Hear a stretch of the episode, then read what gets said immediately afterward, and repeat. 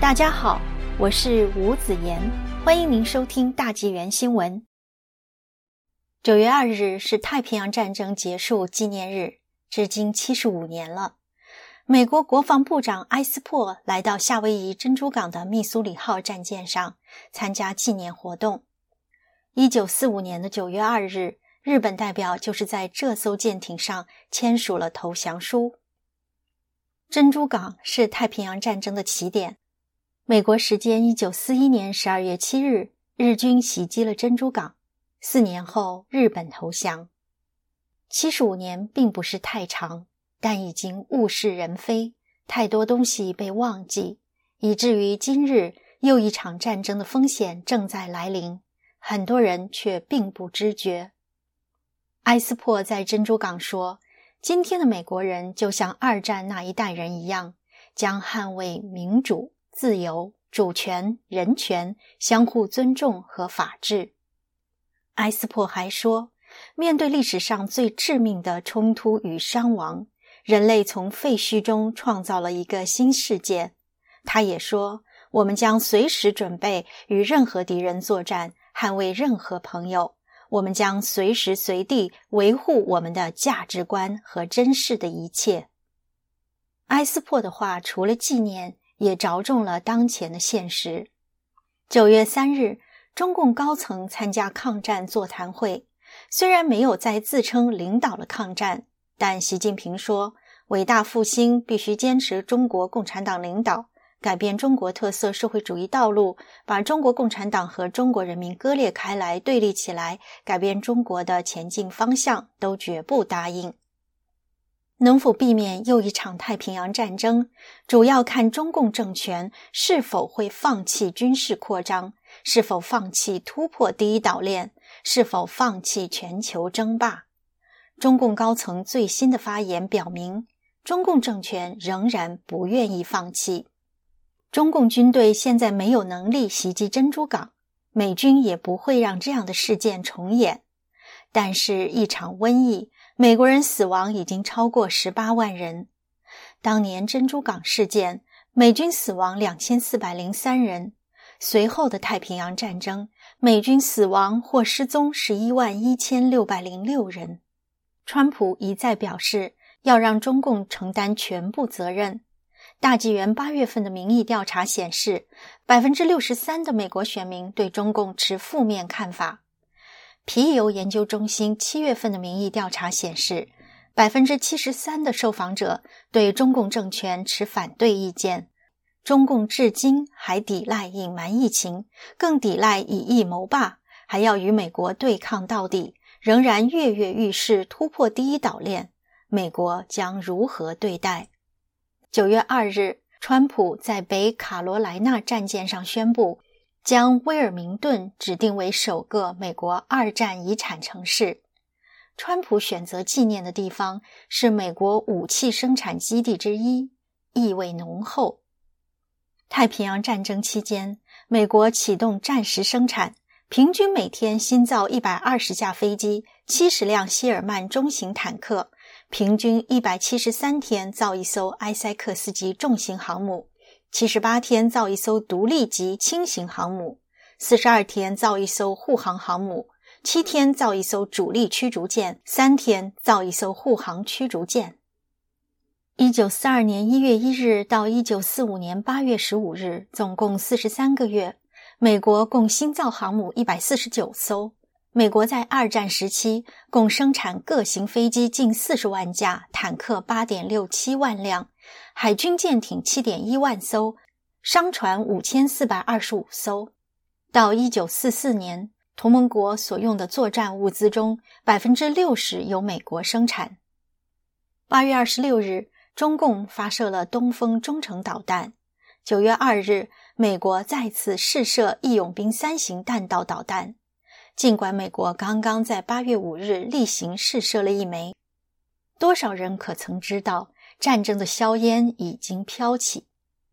太平洋战争最终统计，日军死亡或失踪约一百七十四万人。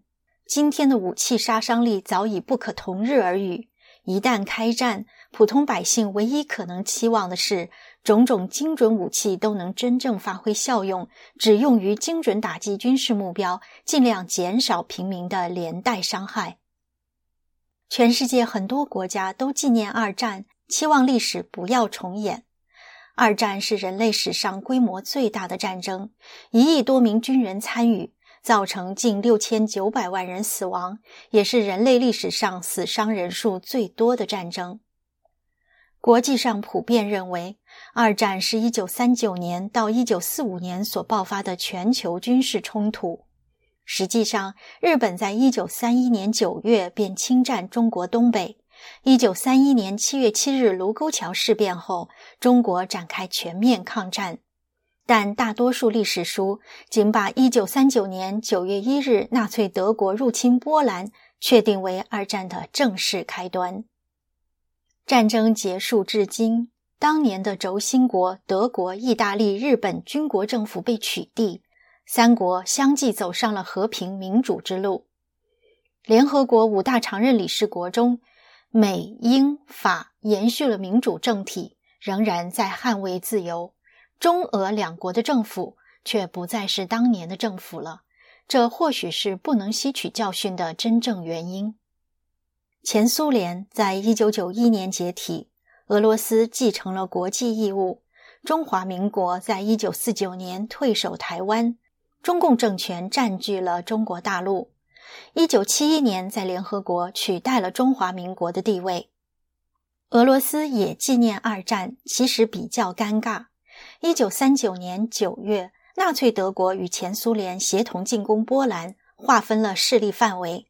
前苏联还占领了芬兰、罗马尼亚的部分地区。一九四零年，前苏联又占领了爱沙尼亚、拉脱维亚、立陶宛。这些行为使得前苏联在抵御德国的卫国战争初期颇不得人心。这更像两个侵略者的火拼。两国之间还曾假意签署了互不侵犯条约。同样，前苏联也在一九四一年与日本签订了苏日中立条约。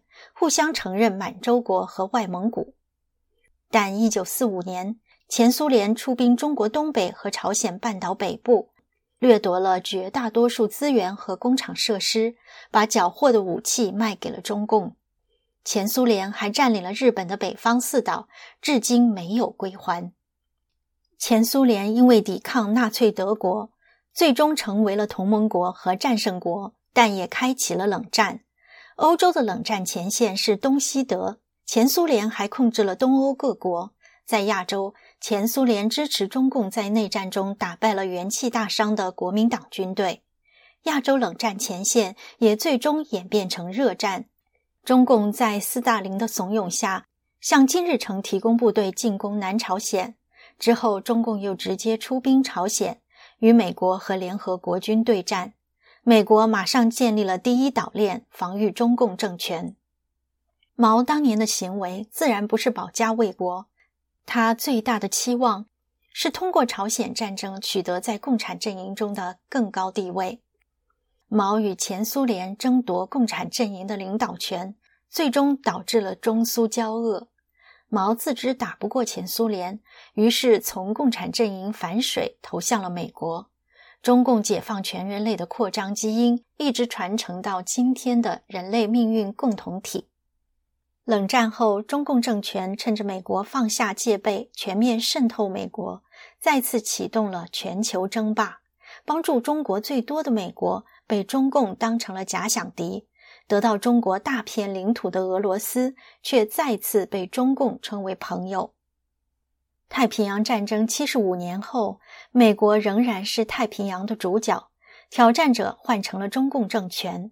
近年来，中共的军费不断大幅增长，主要不是用在必须的国防，而是投入了进攻性武器，如东风系列中远程导弹、短程对地攻击导弹、航母舰队、潜艇、轰炸机、重型多用途战机、北斗卫星等。最近更下水了四万吨级的零七五型两栖攻击舰。中共的二零一九年军事白皮书更直言：中国日益走进世界舞台中央，军队忠实践行人类命运共同体理念，积极履行大国军队国际责任，加强以海上方向为重点的军事斗争准备。太空是国际战略竞争制高点，加快网络空间力量建设，严格核武器及相关设施安全管理，保持适度戒备状态，提高战略威慑能力。中共在南海、台海、东海全面尝试突破第一岛链，准备与美国决战太平洋。绝大多数美国人从未料到中共政权以疫谋霸的阴险，直到十八万人身亡。川普才确认中共有意隐瞒疫情，有意传播病毒，还事先搜刮了各国的医疗物资。三月份，中共甩锅美军，就是在试探美国能否尽快缓过来。四月份，崔天凯和凤凰卫视记者又联合向川普试探，仍然希望平起平坐。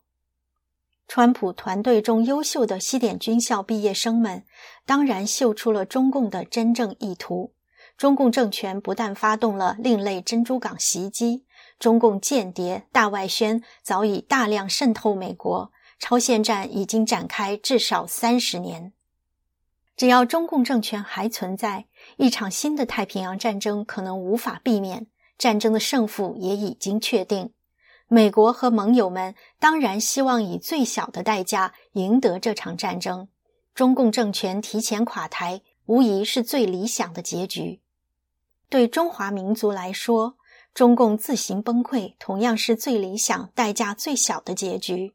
中国大陆以外的人都在试图避免这场战争，中国大陆之内的人也不会想要这场战争。战争不会给任何人带来好处，中共政权的败局已定。中共军队的官兵们，中共体制内的官员们，如果还有良知，还有正常的逻辑思维，为了你们自己，也为了民族大义，阻止这场战争，拆掉中共政权，让苦难的中国人重归和平发展之路，让勤劳智慧的中国人用自己的双手赢得世界的尊重。